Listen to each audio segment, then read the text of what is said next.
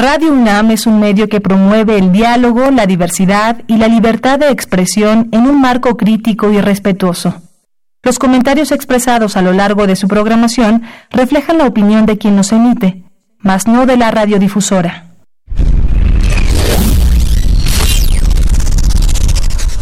Radio UNAM y la Facultad de Ingeniería presentan Ingeniería en Marcha.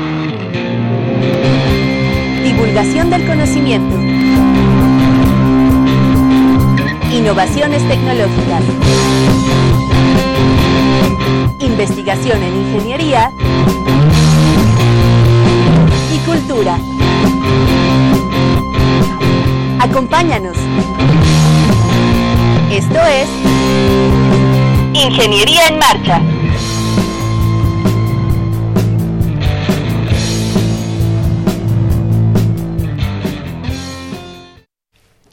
Amigos, muy buenas tardes. Los saludamos con el gusto de siempre en su programa Ingeniería en Marcha. Hoy es martes 19 de marzo de 2019 y eh, bueno, soy Rodrigo Sepúlveda y me acompaña como siempre Sandra Corona. ¿Cómo estás, Sandra? Hola, Rodrigo, muy bien, buen, día a todos. Eh, quiero invitarlos a que hagan contacto con nosotros a través de teléfono en el 55 36 89 89. Ahí está Elizabeth Avilés, mi compañera, que los escuchará y nos pasará sus preguntas. También, si se han perdido algunos de los programas, pueden descargar el podcast en www.enmarcha.unam.mx. Y para los les guste ver más que escuchar, en un momento voy a iniciar la transmisión por Facebook. Nos pueden buscar como Ingeniería en Marcha para que vean cómo estamos en cabina. Así es, Sandra, muchísimas gracias. Eh, la transmisión del programa también se hace vía Facebook Live y podrán ver no solo lo que sale al aire, sino pues prácticamente todo el programa. Nos hace favor, Sandra, de transmitirlo. Exactamente. Eh, ya eh, estamos. ya estamos transmitiendo. ahora vamos a hablar de un tema bien interesante. vamos a hablar del petróleo, de distintos aspectos alrededor de él, en el marco del aniversario de la expropiación petrolera que se conmemora cada 18 de marzo, es decir, el día de ayer. Eh, vamos a tener a dos expertos eh, que saben mucho de este tema y hablar de aspectos técnicos, aspectos históricos, eh, un poco de lo que se hace en nuestra facultad alrededor de este recurso natural. va a estar muy bueno el programa, así que no se vaya y acompáñenos. Estás en Ingeniería en Marcha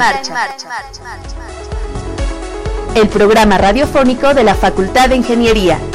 Si deseas escuchar el podcast del día de hoy y los de programas anteriores o descargar el manual de autoconstrucción, entra a nuestra página www.enmarcha.unam.mx. El 18 de marzo de 1938, el presidente Lázaro Cárdenas decretó la expropiación petrolera como un acto de apropiación legal del hidrocarburo que era controlado por compañías extranjeras. Desde la colonia, se determinó que las riquezas extraídas del subsuelo pertenecían a la corona española. Tras la independencia, en 1884, Porfirio Díaz expidió el Código de Minas, con la intención de fomentar la inversión petrolera, y en 1901, la primera ley del petróleo otorgó al presidente la libertad de brindar permisos a empresas del extranjero. Entre 1911 y 1921, México se convirtió en uno de los más importantes exportadores de petróleo del mundo, sin obtener una retribución de impuestos por las compañías. Con la promulgación de la Constitución de 1917 y el artículo 27, hubo un intento por restituir a la nación las propiedades de la riqueza del subsuelo, que no se pudo hacer efectivo. Con la llegada de Lázaro Cárdenas al poder, en 1935, se formó el Sindicato de Trabajadores Petroleros en la República Mexicana y dos años después, en 1937, se creó la Administración General del Petróleo Nacional, surgiendo así Petróleos Mexicanos el 7 de junio de ese mismo año.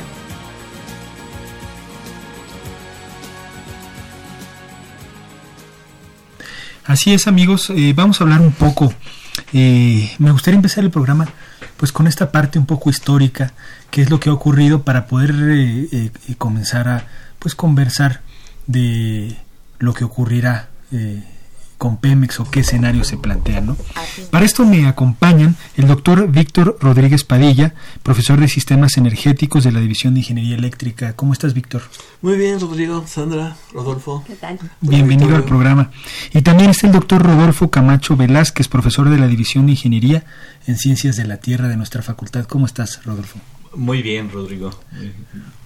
Este, ¿Qué tal Sandra y, Víctor?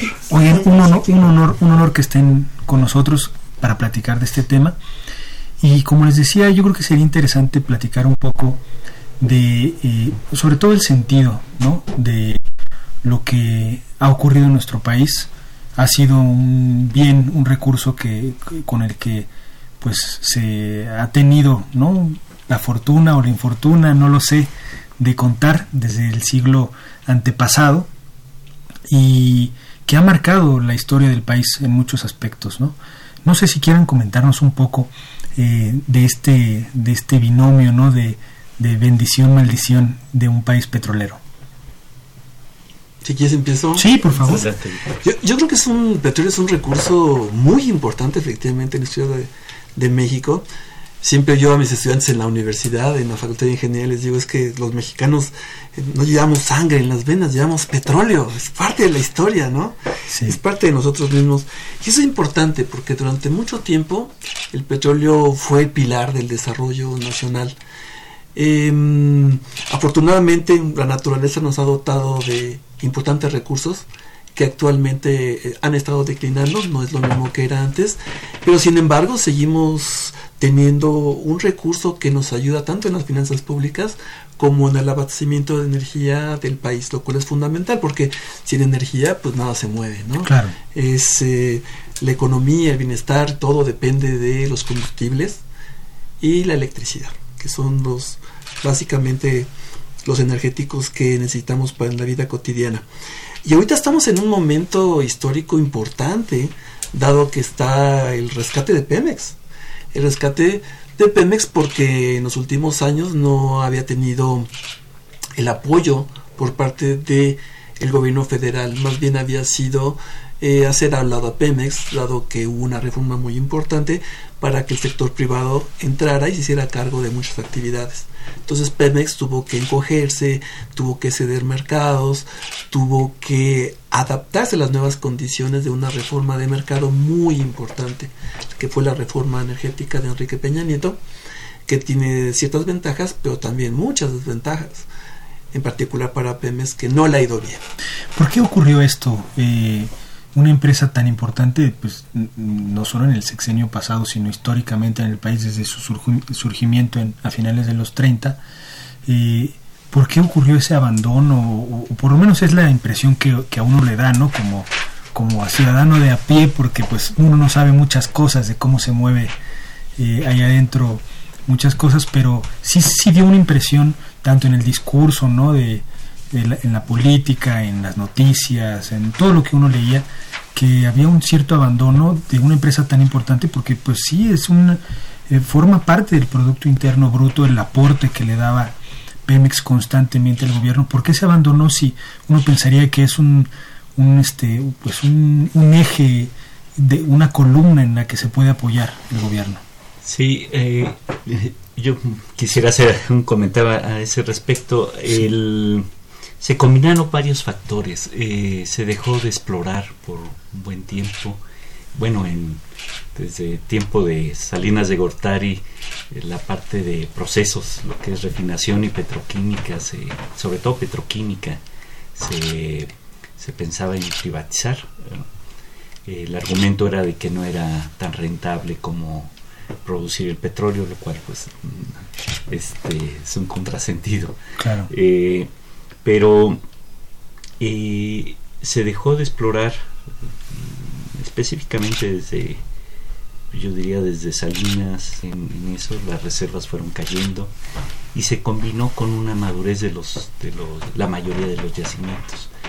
El principal yacimiento Cantarel empezó a declinar este después de la inyección de nitrógeno este no fue suficiente para contrarrestar esa esa, este, esa declinación y era el principal yacimiento del país. Eh, y se hubo varios, varios eventos también a nivel internacional. La, hubo una oferta mayor debido al, al éxito de la explotación de campos no convencionales que eh, Estados Unidos eh, eh, empujó este, por cuestiones estratégicas de, este país. Y, y, bueno, eso lo que hizo, esa abundancia de, hidrocarburos, dio a, en 2014 a un colapso del precio del petróleo. Y este falta de inversión declinación de los campos, eh, exploración, no teníamos eh, este, no era, no fue tan intensa como se requería para poder este, ir eh, pues cubriendo ese esa disminución de las reservas 1P y bueno se consideró que la apertura era lo mejor. Eh, la apertura en sí misma no es un, no es tan tan negativo, no es tan negativa desde cualquier punto de vista, no es tan negativa si se hace adecuadamente. Desafortunadamente, eh, si pusiéramos en un extremo la apertura de países como Angola o Nigeria y en otro extremo la apertura que tuvo Noruega, eh, mi opinión personal es que estuvo más cercana a la apertura de Nigeria y de Angola. Eh, ¿A qué aspectos te refieres? Eh, en lugar de, cuidar, por ejemplo, cuestiones de muy importantes como contenido nacional, este, la parte de transferencia de tecnología, cuidado del ambiente, como pilares. Claro. Este, se buscó como primer punto la parte de inversión. Eh, y ahí, pues, eh, si había que bajar los impuestos, se bajan los impuestos con tal de tener... Atraer, ¿no? Sí, atraer eso, pero entonces estamos compitiendo con países como estos. Claro, claro. Eh, Noruega, para darnos una idea, ellos cuando hacen su apertura, este, ponen todos estos asuntos, cómo se va a hacer la, la parte del cuidado del ambiente, cómo va a ser la transferencia tecnológica y ponen en cuánto tiempo ellos quieren ser líderes. Y bueno, ahorita son líderes en explotación en, en, el mar, en aguas profundas específicamente. Entonces, este, eh, esos asuntos de transferencia tecnológica fueron muy débiles en la reforma que se hizo. Y desafortunadamente, bueno, eh, pienso hablar sobre la parte del impacto en la academia pero este eh, ahí, me detengo. eso, es solo el comentario que... está perfecto. Una industria eh, tan grande como esta, que eh, digamos haya sube y bajas en el precio ¿no? de, de, los barriles, pero siempre, siempre digamos, se, se, se, compran, hay mercado, pues uno pensaría que tiene cierta posibilidad de ser autofinanciable. ¿Por qué eh, tener en el discurso que se requiere de inversión privada o que, o que Pemex está paralizado, que no tiene capacidad ni de exploración ni de explotación? ¿Por qué, por qué si uno pensaría, pues si es un negocio, si se puede vender, si uno se puede hacer de recursos, eh, pues uno no pensaría a fuerza que tiene que estar este, en la ruina, ¿no? Una empresa como esta. Mira, yo creo que la explicación está en el manejo, bueno, histórico de, Pemex y el petróleo en México. Durante mucho tiempo, la industria petrolera y Pemex era lo mismo.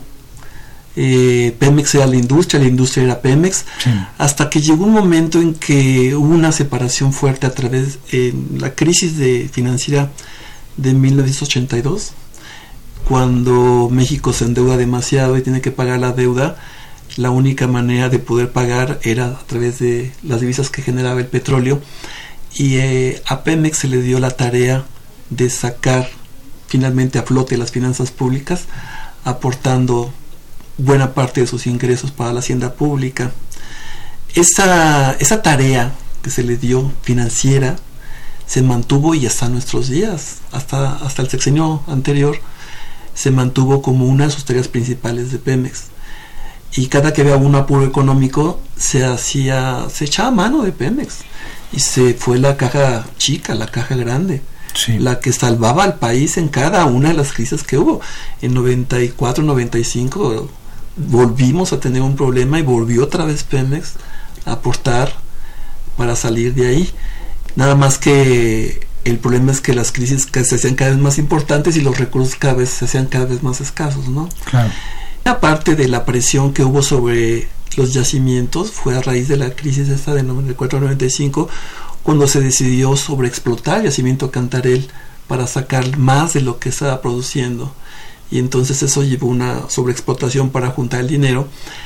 Pero afortunadamente en aquel periodo que fue del principio del milenio, acá, subió el precio del petróleo y tuvo México un ingreso muy importante de dinero, de divisas, de recursos, una renta petrolera muy muy grande que los gobiernos de 2000 a la fecha hasta los últimos últimos tres sexenios no supieron aprovechar.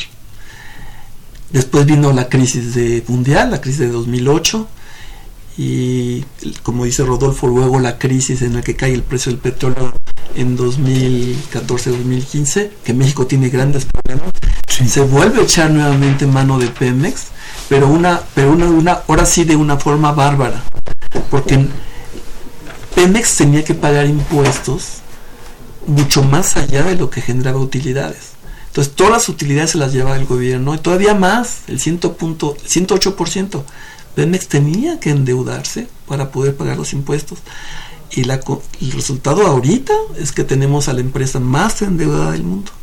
Pemex debe 100 mil millones de dólares de deuda y 50 fue en el sexenio pasado con Enrique Peña Nieto. Ese es un saqueo, un saqueo enorme, pero no nada más de los recursos naturales, del petróleo, de lo que la riqueza del subsuelo, de, la empresa, de la empresa. Y entonces la situación de Pemex es dramática, dramática porque por falta de dinero pues, ya no había, no había para exploración, no había para producción, los yacimientos que tenía descubiertos no los podía desarrollar por falta de dinero, la refinación no tenía para poder dar mantenimiento, toda la empresa se fue, se fue degradando, se fue erosionando hasta llegar a una, una situación casi de colapso que tenemos actualmente. Por eso es tan importante el momento de ahorita que viene un rescate de Pemex muy importante por parte de la nueva administración en la que incluye reducirle los impuestos y que ya no dependa tanto la hacienda pública de, Pemex, sino que genere ingresos eh, fiscales de, de, otros tipos de, de, actividades productivas, pero ya no de Pemex, que se le dé más libertad para hacer eh, lo que tenga que hacer como empresa productiva, porque Pemex efectivamente todo es rentable en la industria petrolera. Es muy rentable la exploración producción. Es lo más rentable que hay. Pero es rentable la refinación, es rentable el transporte, el transporte de, de petrolíferos, de crudo, también es la distribución, el comercio. Todas son actividades rentables. Pero depende cómo las queramos manejar. La admisión anterior las quebró. Todo quebró con tal de llevarse el dinero para, para llenar los hoyos de elevación y la ilusión fiscal porque en este país se pagan muy pocos impuestos por parte de las grandes empresas. Entonces Pemex estuvo todo el tiempo aportando eso, llenando, y tenemos ahora una empresa en situación catastrófica. Eh, nos, nos se comunicó con nosotros María del Rosario Velázquez, gracias por su llamada y nos manda saludos, muchas gracias y externa que es importante abordar el tema del petróleo desde un contexto histórico y nacional pero también internacional, así como en un contexto legislativo. Muchas gracias María del Rosario por sus comentarios. Así es, pues eh, en realidad, como decía en el, el tema del, del, precio, que depende mucho cómo se mueve la industria, pues está marcado por cómo está el mercado internacional, ¿no?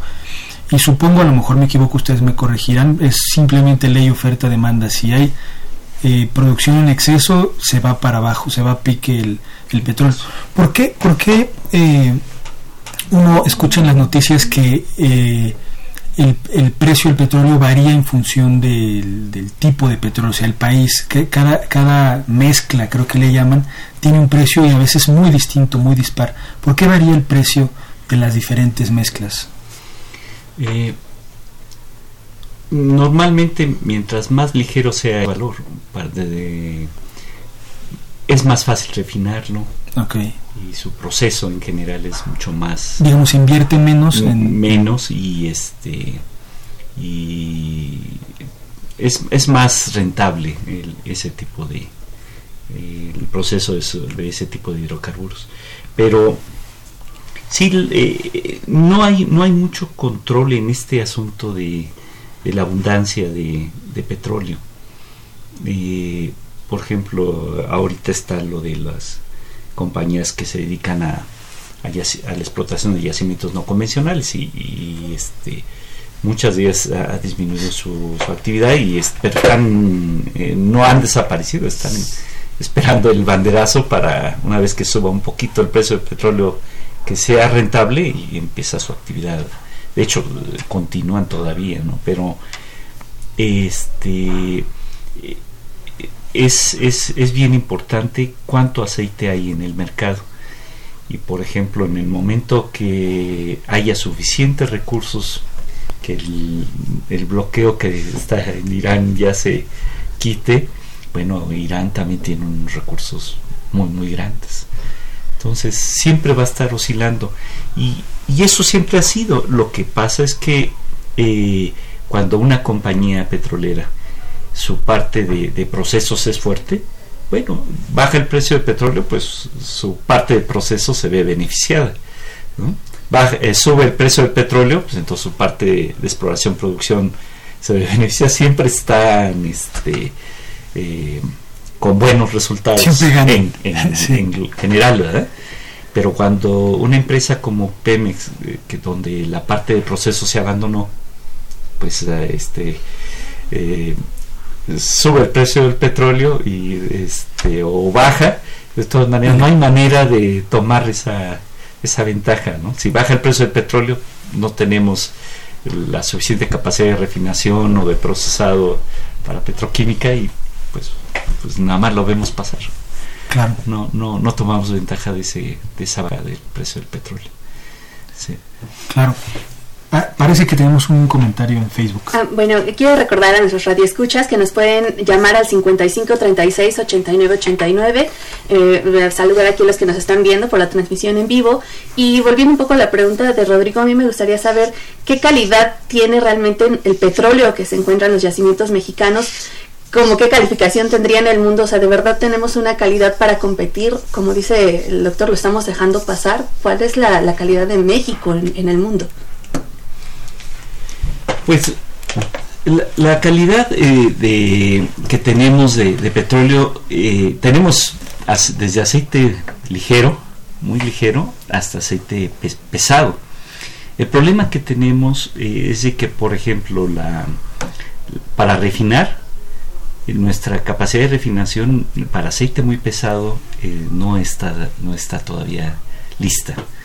Este, ese aceite pesado una parte la tenemos en tierra, pero otra parte está en el mar. Y el desarrollo de ese aceite, la explotación de ese aceite es, eh, costoso.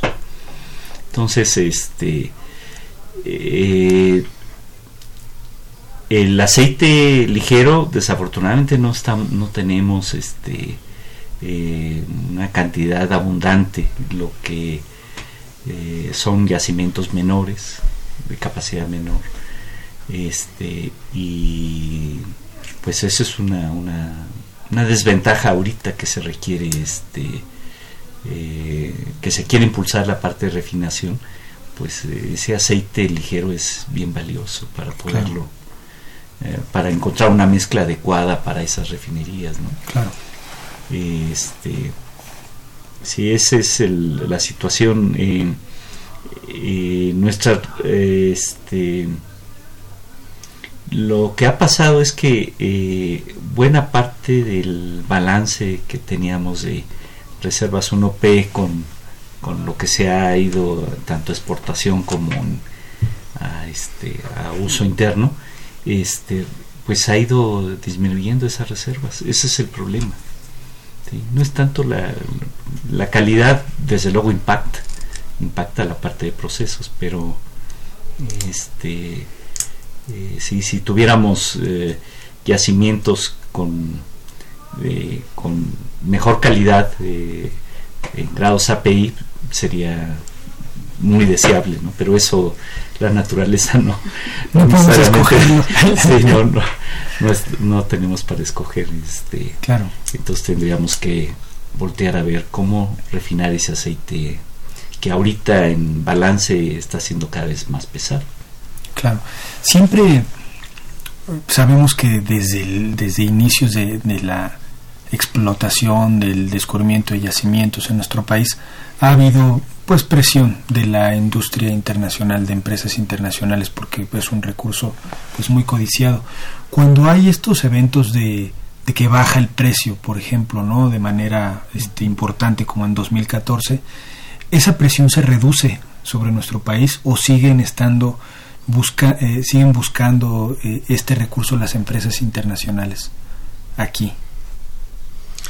Fíjate que, a ver, eh, el petróleo se financia a sí mismo, porque encontrar petróleo significa un alto riesgo de pérdida, porque apostamos contra la naturaleza. De tal manera que cuando cae el precio, el, el, el aliciente, digamos, el atractivo del petróleo es cuando el precio está alto. Y entonces cuando el precio esté alto, las compañías normalmente lo que hacen es explorar. Es, es cuando meten dinero en exploración porque tienen suficiente, ¿no? Porque es dinero que puede ser arriesgado y no recuperas nada. De tal manera que cuando se contrae el precio, lo primero que se abandona es la exploración y se mantiene los yacimientos que ya están produciendo, se mantiene, digamos que esa actividad.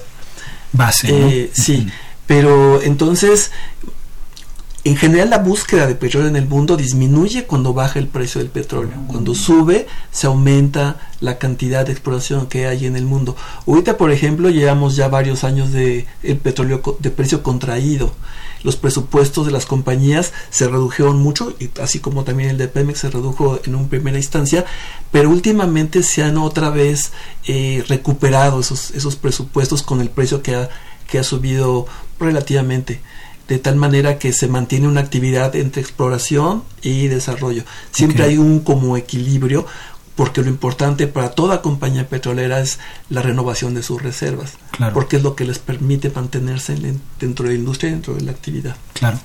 Muy bien, vamos a un corte y regresamos.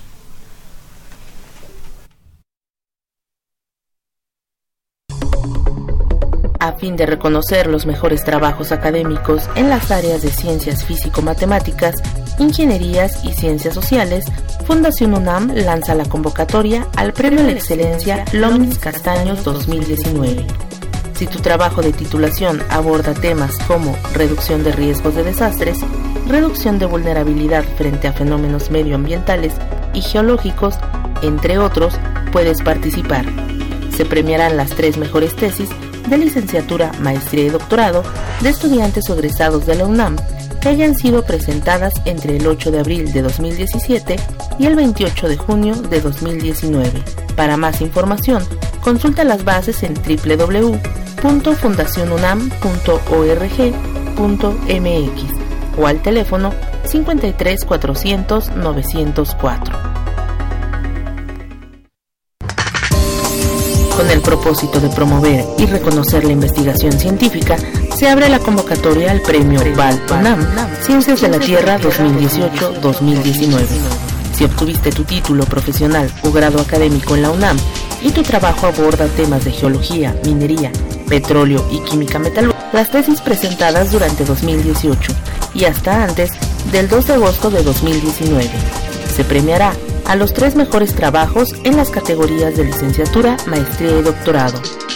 Consulta las bases en www.fundacionunam.org.mx o al teléfono 53 400 904.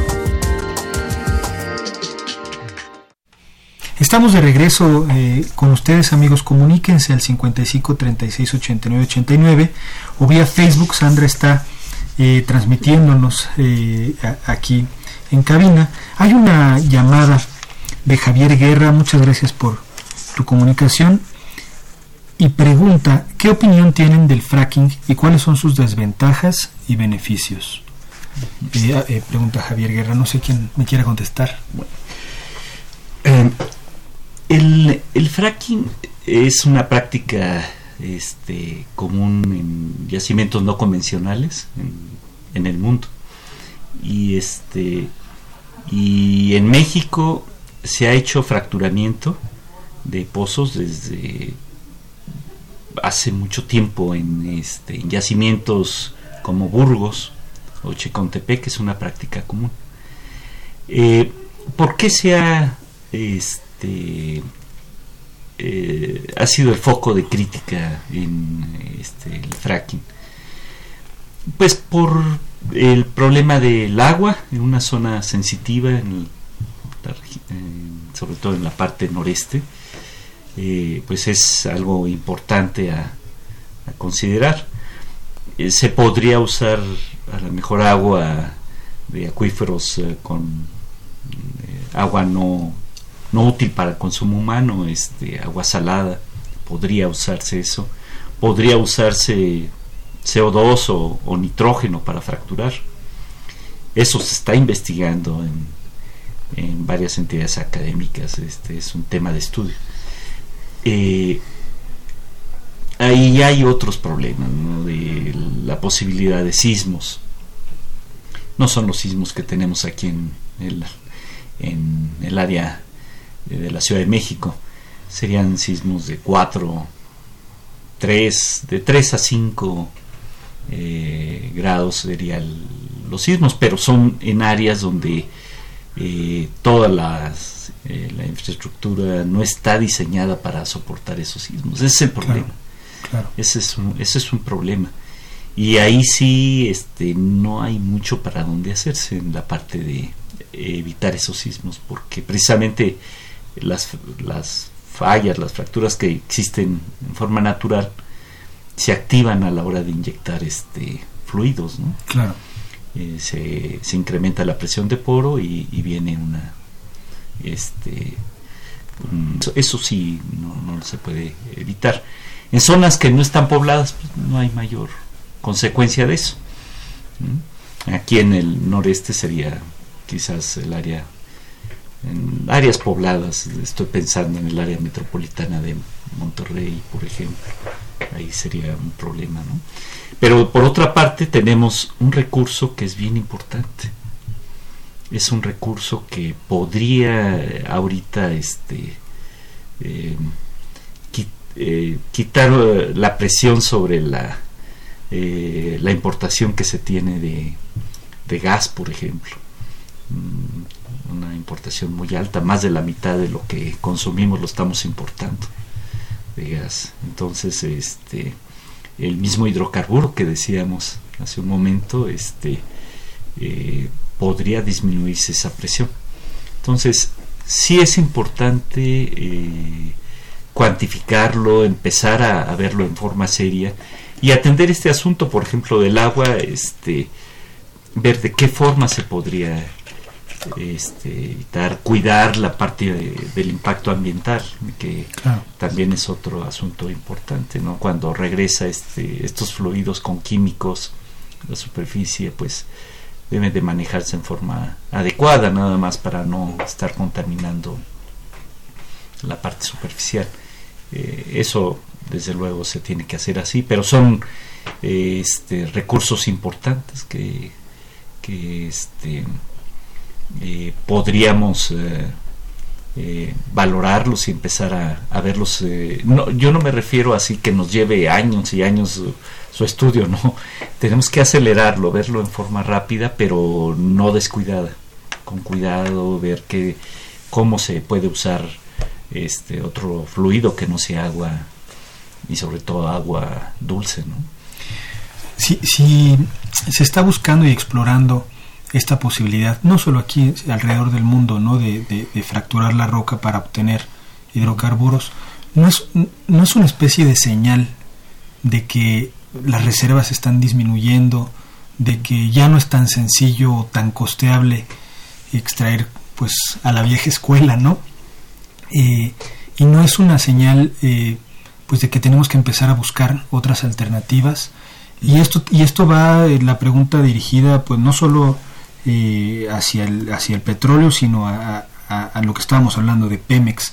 Es decir qué viene eh, para el futuro de Pemex qué se qué, qué, qué, se debería o qué pensarían que debe de hacer Pemex ante este escenario de pues probable escasez de yacimientos este fuentes no convencionales ¿qué, ¿qué se puede ver qué se vislumbra de la industria ¿Quieres que continúe o quieres comentar algo al respecto? bueno, lo, lo, que es cierto es que hay un agotamiento geológico mundial. En realidad, este, la industria petrolera nació en 1856 en Estados Unidos y desde entonces hemos abordado los yacimientos muy superficiales, que estaban a 20, 30 metros, nos, nos hemos ido cada vez más profundo, actualmente estamos perforando en el presal, que es un, capas geológicas muy, muy profundas, que serán más de 10 kilómetros eh, abajo, estamos logrando récords así tecnológicos impresionantes en, en la búsqueda de petróleo cada vez más difícil. Eh, hemos explorado las selvas, los desiertos, estamos en el Ártico, por cierto, que ahorita hay una previsión para seguir con el Ártico. Obama prohibió, bueno, suspendieron las, investigaciones en el Ártico. Ahí hay petróleo también, que se disputa a Estados Unidos, Canadá, Rusia. Eh, pero efectivamente hay una curva de recursos naturales, que un agotamiento geológico natural. Entonces, lo que sucede es que el petróleo cada vez es más caro, difícil de encontrar, yacimientos cada vez más chicos, difíciles, difíciles de localizar. Pero sin embargo, tenemos una tecnología que avanza de manera impresionante. Que esa es la cuestión, que el recurso se va haciendo raro, pero la tecnología nos va permitiendo hacer cosas con esos recursos que, que se van haciendo marginales. El fracking es una tecnología que permite efectivamente eso. Eh, sin embargo, aquí petróleo y hidrocarburos en el mundo hay mucho todavía, todavía restan muchas grandes cantidades. Aquí el problema fundamental es de que hemos estado usando los hidrocarburos para quemarlos. Sí. Entonces, ya sea en automóviles, en transporte o generación de electricidad, en, usos térmicos, ¿no? Sí. Le descuidamos más bien la parte de usar los hidrocarburos como insumos petroquímicos y el planeta ya no aguanta la cantidad de CO2 que estamos metiendo en la atmósfera con, con petróleo, gas y también con el carbón. De tal manera que lo que se pensaba que iba a ser un, un pico de oferta por agotamiento geológico de los hidrocarburos, ahora nos estamos viendo que va a ser un pico de demanda. Es decir, el mundo se va a desprender del petróleo y del carbón y del gas de manera natural por una cuestión de lucha contra el cambio climático y calentamiento global. De tal manera que hay países que ya están renunciando al petróleo como Noruega, los países nórdicos, Suecia, Dinamarca, en la que están prohibiendo ya la construcción de carros de combustión interna y saltar a otro tipo de combustibles alternativos, renovables, biocombustibles, toda una gama de energéticos que existían, pero ahora se van a utilizar con, mayor intensidad. Entonces, em, yo por ejemplo, pensando en lo del fracking, diría, bueno, México necesita gas. Estamos importando muchísimo gas de Estados Unidos y Estados Unidos pues no es el aliado tan confiable que tenemos. Tenemos un país al lado con un presidente un poco neurótico, un poco anti-mexicano, que en cualquier momento puede dar la orden de cerrar las llaves del gas para México. Y esa dependencia es una dependencia muy, muy grande que tenemos que equilibrar. Y entonces es, oye, si tenemos fracking para hacer, para contrarrestar el gas de Estados Unidos, pues lo usamos o no lo usamos, es como un dilema, ¿no? Entonces dices, oye, es la asunción del último recurso, esperémonos un poco más a ver si la tecnología avanza y necesitamos otro fluido que no sea agua, por ejemplo, ¿por qué no inyectamos una solución marina, por ejemplo, ¿no? Entonces ahí no hay problema de que compita. Entonces es como un equilibrio entre lo que quieres hacer y lo que tienes de posibilidades. Pero lo que sí es cierto es que a nivel internacional con los acuerdos de París, la lucha, el, los compromisos de los países por cambiar a un sistema energético diferente mundial está llevando una presión a la industria petrolera a que, a que ya no tenga la importancia que tiene. El petróleo en el balance energético mundial ha bajado del 45% actualmente casi a los 32%. Sigue siendo la energía más utilizada en el mundo, pero ya en los próximos años va a ser el gas. El gas es el que necesitamos actualmente. Y esa es la cuestión del fracking, ¿no? Para poder, México tiene muchos recursos de gas, pero tendría que tener una inversión muy importante en exploración y producción de gas y dejar el fracking como una opción, como la última opción o no, que eso es lo que la actual administración de, del presidente López Obrador haciendo, no, no vamos a entrar en el fracking, vamos a seguir con lo convencional, a ver cuánto nos alcanza y eventualmente como avance la tecnología podríamos hacerlo o no hacerlo. Pero lo que tenemos que pensar como país es tomar la decisión de en un futuro dejar los hidrocarburos, dejar el petróleo, dejar el gas y usarlos para quemarlo. Usarlos, sí, usarlos, pero para como materia prima para hacer otras este una cantidad infinita de productos que se pueden obtener de ellos. Pero la transición energética no puedes no no la podemos dejar para después. Ya este planeta está en un estado dramático. Ya, lo requiere, ¿no? Ya, lo, requiere, sí. Y eso va México en algún momento va a tener que renunciar al petróleo y dejar petróleo en el subsuelo en algún momento. Hay que hacer los cálculos, las evaluaciones. En la Facultad de Ingeniería estamos trabajando exactamente viendo proyectos de investigación de cuánto habría que dejar, si México quiere contribuir con cuántos grados de temperatura eh, para los acuerdos de París, qué significa en términos de nuestros recursos, cómo hacerle, cómo se están moviendo los otros países, Arabia Saudita, Noruega y demás en eso, y, y qué opciones tiene México. Es lo que hacemos en la Facultad de Ingeniería actualmente, como algunos de los proyectos de investigación. Muy bien, vamos a un corte rápidamente y volvemos con, con lo mismo.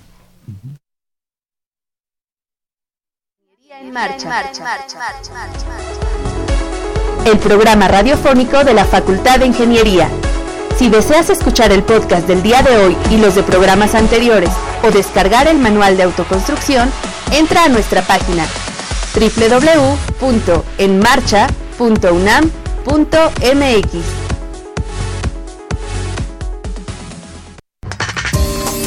Con el propósito de promover y reconocer la investigación científica, se abre la convocatoria al premio VAL UNAM Ciencias de la Tierra 2018-2019. Si obtuviste tu título profesional o grado académico en la UNAM y tu trabajo aborda temas de geología, minería, petróleo y química metalúrgica, inscríbete.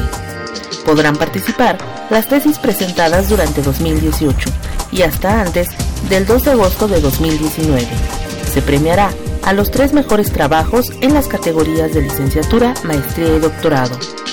Consulta las bases en www.fundacionunam.org.mx o al teléfono 53 400 904. A fin de reconocer los mejores trabajos académicos en las áreas de ciencias físico-matemáticas, ingenierías y ciencias sociales, Fundación UNAM lanza la convocatoria al Premio de la Excelencia Lomnis Castaños 2019. Si tu trabajo de titulación aborda temas como reducción de riesgos de desastres, reducción de vulnerabilidad frente a fenómenos medioambientales y geológicos, entre otros, puedes participar. Se premiarán las tres mejores tesis de licenciatura, maestría y doctorado de estudiantes egresados de la UNAM que hayan sido presentadas entre el 8 de abril de 2017 y el 28 de junio de 2019. Para más información, consulta las bases en www.fundacionunam.org.mx o al teléfono 53 400 904. Muy bien amigos, estamos de regreso con ustedes. Muchas gracias por escucharnos, por su preferencia. Eh, nos quedamos a, a media plática, interrumpía Rodolfo. ¿Querías mencionar algo, Rodolfo? Sí, este, nada más comentar que eh, de acuerdo a los eh, estudios de compañías como McKinsey, que se dedica a ver futuro de, de pues eh, consumo de hidrocarburos, lo que mencionan es que la demanda va a ir creciendo en los próximos 30 años, a lo mejor a un ritmo menor, pero sí va, va a continuar creciendo. Entonces, para contrarrestar la declinación de sus campos, lo que están haciendo es este, invertir en, yacimientos cada vez más eh, eh, complejos más difíciles de, extraer el hidrocarburo, y entre ellos está yacimientos no convencionales y aguas profundas, pero también hay, hay este, unos recursos que son los hidratos de metano. Los hidratos de metano, este, Estados Unidos ha cuantificado lo que este, eh, extrayendo el 10% de los hidratos de metano que tienen en su territorio, les da para 100 años, 100 años de, este, de consumo de consumo actual de energía. Entonces son cantidades enormes de energía, es un energético muy, eh, muy importante.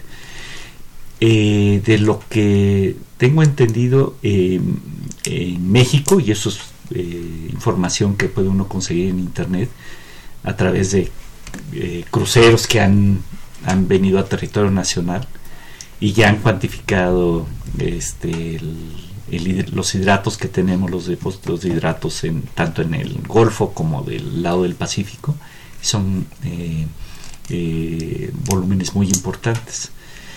Eh, los principales países, eh, Japón, Alemania, este, desde luego Estados Unidos, Canadá, están, están metidos, pero también países como Brasil, Chile, están, están cuantificando sus, este, sus recursos de hidratos de metano, que bueno, si estuviéramos en esa situación, este, pensando un poquito a futuro, hay un recurso muy grande de, de, este, de gas que podríamos que se podría usar.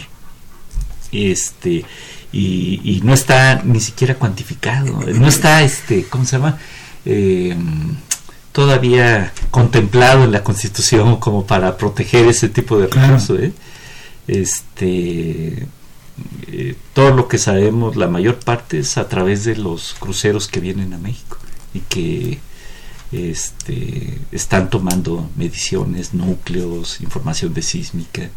Entonces, este, sí está la parte ambiental y sí es, es importante que empecemos a, a virar en un mediano o largo plazo, pero a un corto plazo tenemos ya encima esta, esta dependencia que es, no es, es muy peligrosa de Estados Unidos importando más del 60 en, gas 70%, en gas 70% gasolina es el 80 el 80 entonces este eh, pues es algo inmediato ¿verdad? que tenemos que, que darle una salida este y ya decía mencionaba los yacimientos no convencionales que eh, podría ser una, una posible salida, una salida pero sí se tiene que hacer una forma cuidadosa eso estoy completamente de acuerdo, ¿no? No, no es nada más permitir a las compañías este, este, eh, americanas principalmente que vengan a, a, este, a explotar ese recurso. No, no, es tan, tan simple como eso. ¿no? Porque no son las mismas condiciones que tenemos en México que en Estados Unidos. Este, la pertenencia de la tierra, eh, la arena que es el sustentante para mantener las fracturas abiertas que se va a utilizar, eh, quién es el propietario, en fin, muchos aspectos, el agua, muchos aspectos que, que se tienen que cuidar desde el punto de vista legal, desde el punto de vista ambiental. Claro. Tenemos una pregunta. Sí, Pedro Marín por teléfono, perdón, nos pregunta justamente buscando estas opciones, ¿qué sucede con las energías renovables en México y si hay empresas en nuestro país o todo se tendría que subrogar a otras empresas que sean privadas? Bueno, eh, hay una política que viene desde otros sexenios de tratar de sacar adelante mm, el desarrollo de fuentes renovables de energías, ya sea solar, energía eólica, eh, biocombustibles y geotermia, que es convencional pero al mismo tiempo es renovable. Em, aquí lo importante es que mm, normalmente todo ese tipo de fuentes son para la generación de electricidad, entonces entran como parte del sector eléctrico, ¿no? Los costos de esas energías han disminuido mucho, bastante, ha sido una verdadera revolución. Eh, tenemos eh, la energía solar y energía eólica entre los precios, costos de producción más baratos del mundo ahora, pero la tecnología nos llega de China. O sea, China es el principal generador ahora de, buen constructor de, de molinos de viento, de los aerogeneradores o de los paneles solares y contra ellos es difícil competir. Lo que es más práctico es comprar la producción que ellos tienen, que son es bastante competitiva y instalarlo en México y hacer un reemplazo.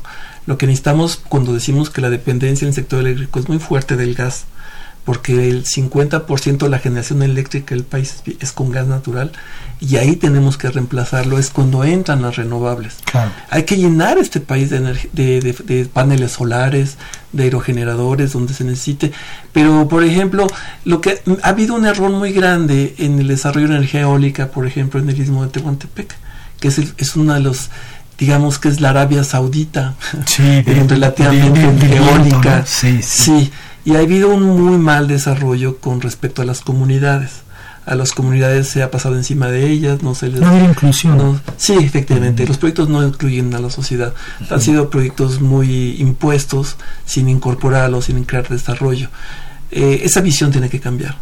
El potencial ahí está, hay un potencial enorme eólico, hay que sacar esa energía que está almacenada en el istmo de Tehuantepec, la línea que se suspendió la licitación de una línea de corriente continua, yo creo que en algún momento el gobierno lo va a tener que retomar el proyecto para poder meter esa energía en el sistema eléctrico nacional.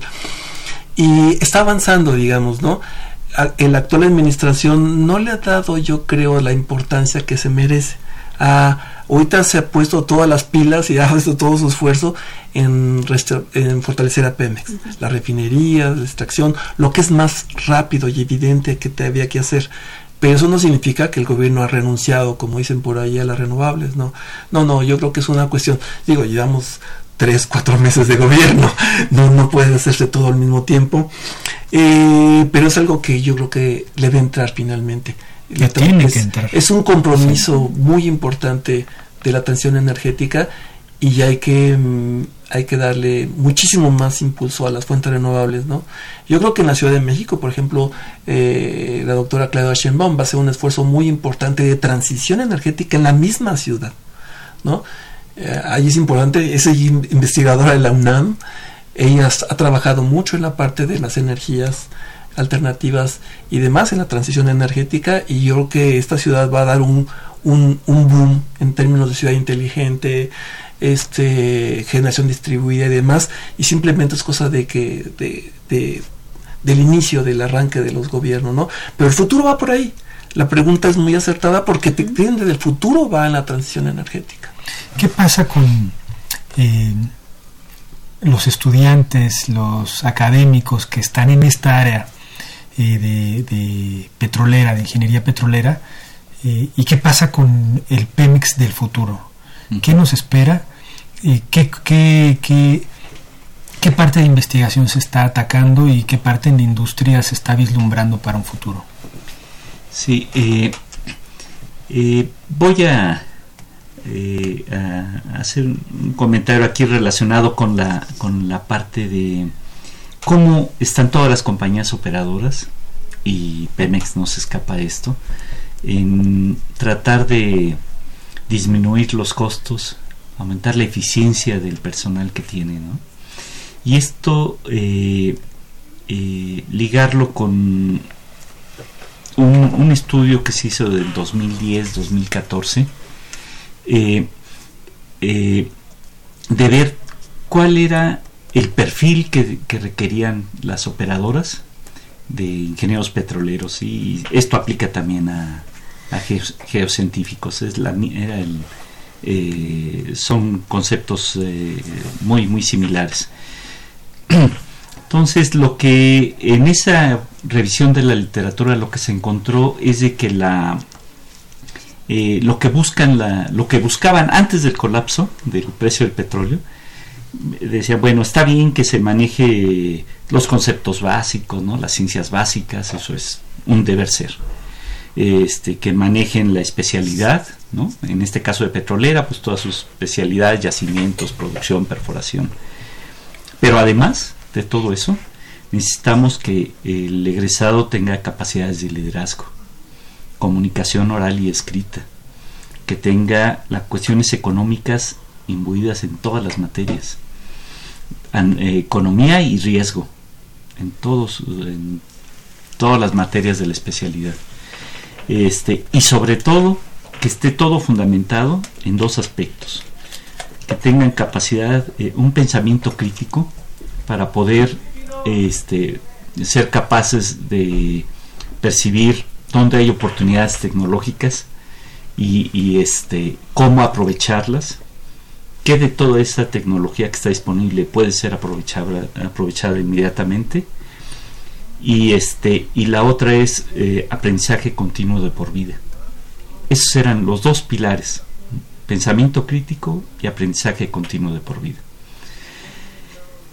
Y entonces lo que lo que nos lleva a esto es a, a un, una situación, eso era antes del colapso del precio del petróleo, ahorita eso se vuelve todavía más, más crítico. Hay eh, oferta de, talento, mm, tanto en, este, en los países este, eh, este, como Estados Unidos, en todos los donde hay eh, producción de hidrocarburos, hay oferta, de, sobre, hay talento de, este, disponible. Este, precisamente por la baja del precio del petróleo hubo muchos despidos, hay gente que está desempleada y con que puede usarse en cualquier momento. Este, y por otra parte, eh, eh, como ya mencionaba, las, las compañías están este, ahora más presionadas a cuidar los costos por eh, lo que está este, eh, la disminución del, precio, precio que no es y este y la eficiencia. Entonces esto lleva a que va a haber menos menos este, empleos, ¿sí? Pero además el perfil pues se piden este perfiles muy muy fuertes, ¿no? Para el egresado. Entonces, ¿qué es lo que eh, cuál es la, la, situación interna que tenemos aquí. A, raíz de la, de la promesa de todos los beneficios que iba a traer la reforma energética, el número de escuelas que, que ofrecen, eh, por ejemplo, la carrera de ingeniería petrolera, creció en forma exponencial en, en el país este el, número de estudiantes en, todas estas este, entidades académicas pues ha, crecido en forma muy muy importante y con la cuestión de que no tenemos eh, este, todas esas promesas pues se quedaron en eso en promesas no hubo un crecimiento una un este del empleo no en, sobre todo en ingeniería petrolera sí. Entonces, eh, eh, ¿qué, tenemos eh, enfrente? Bueno, si queremos que, por ejemplo, haya un que tengamos estudiantes con un pensamiento crítico, pues la forma que, se, que se ve es, es, tener proyectos de investigación con, con la industria, ese es un, un deber ser. Pero además esto es, es, es muy importante porque los egresados de las entidades nacionales, académicas nacionales, ahora van a tener que competir con sus contrapartes extranjeras. Porque las compañías que ya están en, en el país, pues este tienen, la opción de, de, seguir operando con su personal en Houston o en donde tengan sus, sus este, centrales o este o contratar en el país.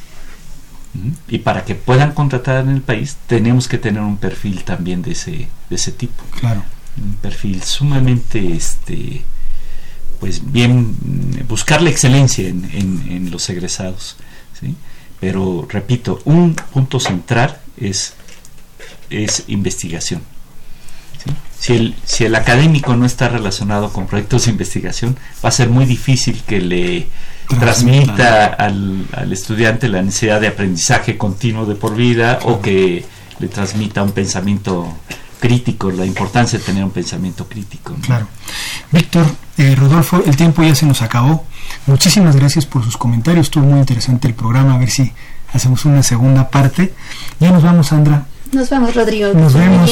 No nos vamos sin antes despedirnos y agradecer en la producción a Pedro Mateos, en las redes sociales Sandra Corona, en la coordinación de comunicación María Eugenia Fernández, en la página web José Luis Camacho, en, en, los teléfonos estuvo Elizabeth Avilés y en los controles técnicos Socorro Montes. Continúen disfrutando de la programación musical que Radio UNAM tiene para ustedes. Hasta pronto.